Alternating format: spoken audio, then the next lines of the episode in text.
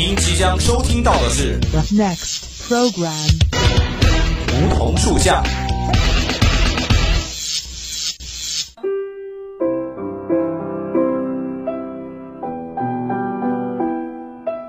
站在夏天的尾巴上，我们彼此相识；在乍暖还寒的春天，我们彼此温暖。俯身拾起一片梧桐树叶，拭去岁月的灰尘，看那生命的脉络，看那生命的脉络。偎依在梧桐树旁，听沙沙树语，倾诉我们的心声，我们的心声。梧桐树下，与你牵手，不再放开。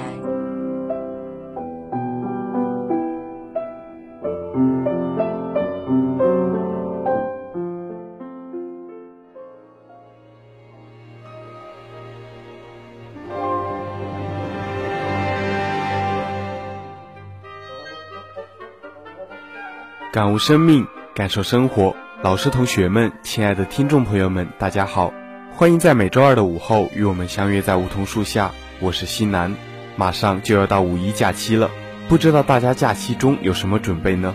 西南我啊，就准备和朋友一起去看一部之前很想看的电影，叫做《崖上的波妞》，应该有很多人都看过这部电影吧？没错，这就是出自动画大师宫崎骏之手的。那么今天。在西南看这部电影之前，和大家一起来了解一下宫崎骏的故事吧。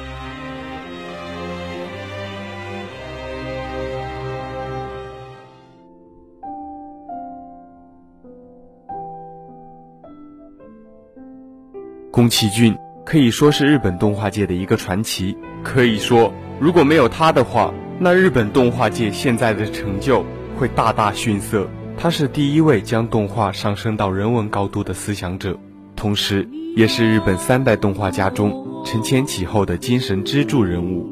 宫崎骏在打破手冢治虫的巨人阴影的同时，用自己坚毅的性格和永不妥协的奋斗，为后代的动画家做出了榜样。宫崎骏的动画是能够和迪士尼、梦工厂共分天下的一支东方力量。宫崎骏的每部作品。题材虽然不同，但却将梦想、环保、人生、生存这些令人反思的讯息融合其中。他这份执着不单令全球人产生共鸣，更受到全世界所重视。连美国动画王国迪士尼都要征借宫崎骏的动画电影发行版权。曾有人如此评价宫崎骏：夜空中可以没有月亮，但动画界不能没有宫崎骏。足可见他在动画界的重要性。宫崎骏出生在一九四一年的东京，他家原本住在东京都文京区，后来在第二次世界大战中因战事疏散，举家迁往宇都宫市和鹿沼市。他所在的家族经营着一个飞机工厂，属于军工企业，所以战争后期物资匮乏中也能够保持温饱的生活。然而，这种环境下长大的宫崎骏却对家族的特权产生了怀疑。幼年时的宫崎骏喜欢看书、看漫画，在中学时代打算成为漫画家，进而积极学习漫画。高中三年级的时候，他邂逅了第一个暗恋对象，就是东映动画的日本第一部长篇彩色电影《白蛇传》中的白娘子。之后，宫崎骏到大学学习经济，大学里没有漫画社，所以进入了与之最为接近的儿童文学研究会。传说会员只有宫崎骏一个人。在这期间，创作了大量的漫画，也曾向代本漫画社投稿，不过似乎没有完结的作品。当时风起云涌的安保运动中，宫崎骏仅仅是一个旁观者，仅仅在最后时刻作为无党派参加了一下。这时，宫崎骏做了影响一生的就业决定，去东映动画。由于宫崎骏是次子，有长子继承家业，所以可以按照自己的喜欢选择自己的职业。放弃漫画选择动画的原因，据说本人说是因为被别人说自己的作品像在模仿手冢，所以在自己不这么认为的情况下，他意识到自己无法超过手冢这样的漫画家，于是选择了即使不是原创也无所谓的动画。东映动画是由东映电影吸收日动映画株式会社而成立的，在一九六一年手冢治虫的虫 Pro 成立之前，几乎。是日本唯一制作动画的企业，有浓厚的人文气息和悠久的传统。虫 Pro 是以价格低廉的电视动画打开印象的，而当时成本高、画面精细、富于传统的动画电影，则还是东映的天下。宫崎进入东映时，仅仅是最底层的原画人员。当时日本的战后文艺界一派左派风潮，社内充满民主气息的作品，很多都要靠大家讨论决定。而勤奋、高学历的宫崎，因此在讨论中崭露头角。一九六四年，社内开始工会活动，领导是大冢康生，副委员是高桃勋，书记长就是宫崎骏。之前，宫崎骏在《起风了》的公映后表示会隐退，他会在《起风了》之后随风而逝吗？我们是否会像前几次一样，就在快淡忘的时候，又惊异地发现，风起处有人侧身向走来，他正是我们熟悉的那个拥有动画般人生的资深少年。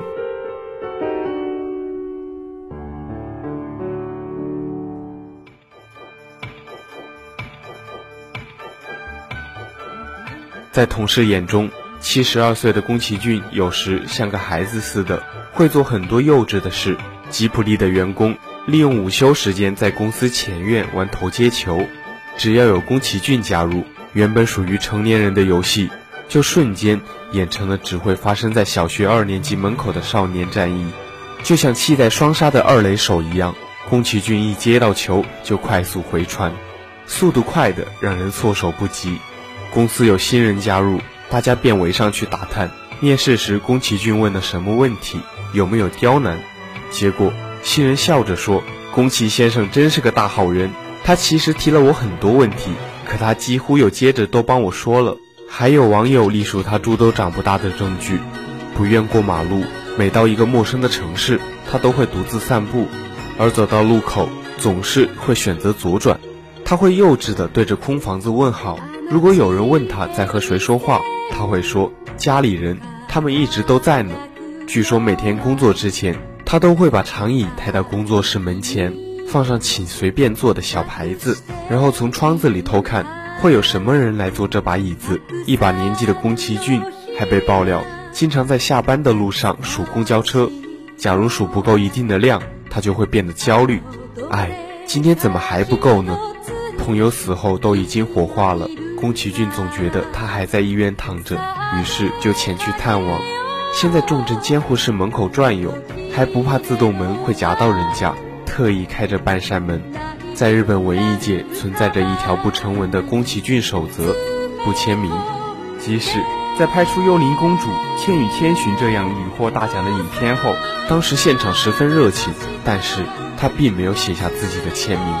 实际上，不签名。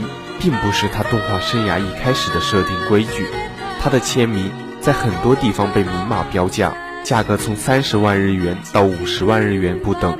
这位大导演由此伤感地发觉，每每簇拥着他的热情，另有其他未可言的源头，遂放下签字笔。当然，宫崎守则也有魄力。日本大海啸发生后，宫崎骏北上探望还身处灾区的那些家庭和孩子。此行，他破例印下几乎所有签名的请托，并且毫不在意大家转手标价牟利，甚至还期待他们能卖个好价钱，可以缓一时之急。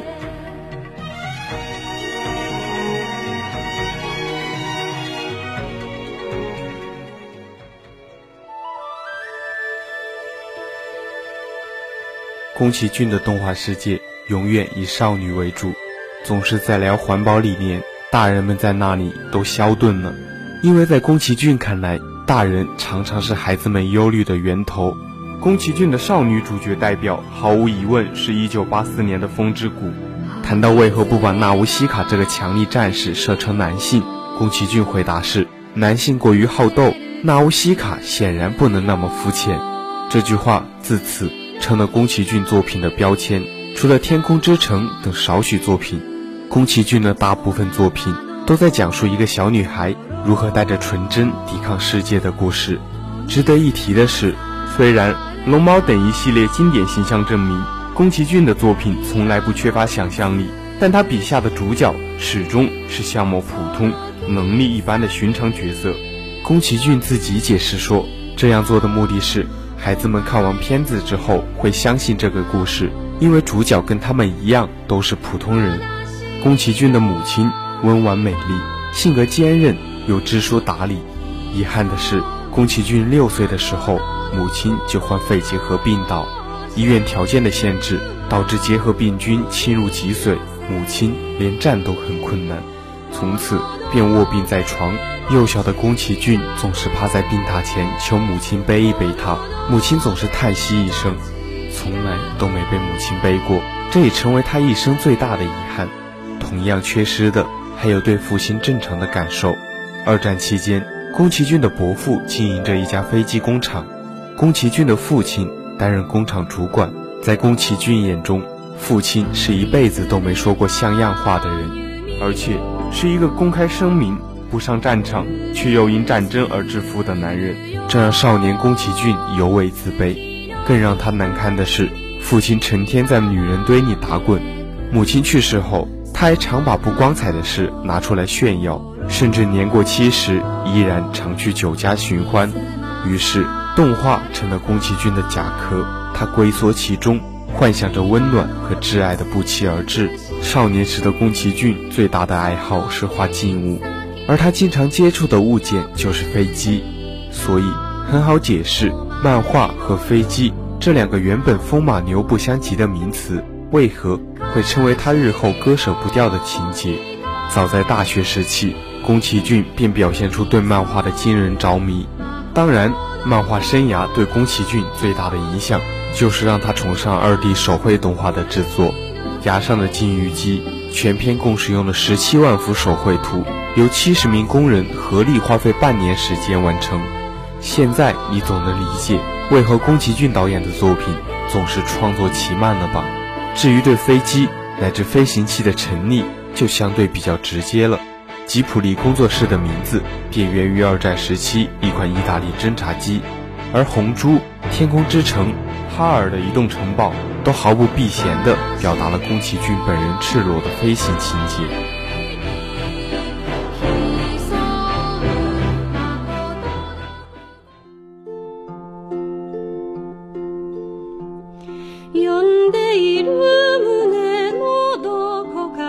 七十二岁的宫崎骏有着十二岁少年的血气，他对这个世界上的不易充满鄙视。二零零三年三月，《千与千寻》获得奥斯卡金像奖最佳动画长片奖，但执拗的宫崎骏拒绝出席颁奖礼。他给《时代周刊》记者的回复称：“我不想参观一个肆意轰炸伊拉克的国家。”另外，针对以前日本国内甚嚣尘上的修宪言论，他也撰写长文表示反对。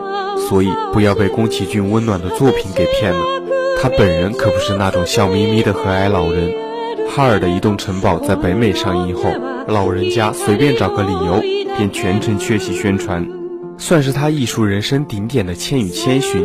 当年上映时得到首相的捧场，但回过头，宫崎骏一点面子都不给，公开批评人家当众念错字的丑事。采访宫崎骏也并不是件容易事。因为他很少接受采访，而且总能让采访者灰头土脸。曾经有记者想拍马屁，在采访过程中表示自己和孩子一遍遍看他的电影，结果被宫崎骏一顿批评：看我的片子最好不要超过两遍。孩子花太多时间在电影上不是好事，这会让他们忽略现实世界。这就是宫崎骏，当你淡忘他时，他却拿出让你惊诧的作品。当众人顾左而言时，他却直抒胸臆，字字如金。文人常无形，宫崎骏李清了作为良知守护人的知识分子与墨客文人的色差，这也正是我们喜欢他的真正原因。好的，今天的梧桐树下到这里就接近尾声了。如果你对我们的节目有什么好的建议或想法，可以拨打我们的热线电话八二三八零零四，也可以添加我们的 QQ 五七八九三幺零零幺。玩新浪微博的朋友，也可以艾特湖北汽车工业学院校园之声广播台。如果你还想再听一遍我们的节目，也可以在蜻蜓和荔枝 FM 或微信公众号中搜索“湖北汽车工业学院校园之声”找到我们。那好，今天的节目就到这里了。